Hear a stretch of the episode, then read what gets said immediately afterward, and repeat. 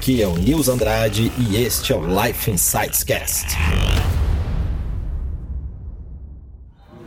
Nils, Opa. a, a minha dúvida é a questão de sobrecarga. Até que ponto é válido eu me empenhar, colocar, colocar 100%, mas chega aquela hora que você para, você não consegue mais fazer, você se encheu de coisa e não fez nada. Você está falando assim, um dia ou vários projetos? Vários projetos. É, assim, eu acho que a questão de vários projetos é.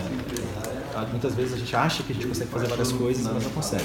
Durante muito tempo eu fui meio que esse cara multitarefas, de vários projetos. Aí eu percebi que eu não conseguia fazer nenhum 100%. Hoje, tipo, eu reduzi, né? basicamente eu tenho um projeto grande, é claro que tem pequenos projetos dentro, mas eu tenho um projeto grande e é isso que eu estou fazendo. Pronto, aí o desempenho melhorou, o resultado começou a melhorar também. Você focou mais e Foco, foco, né?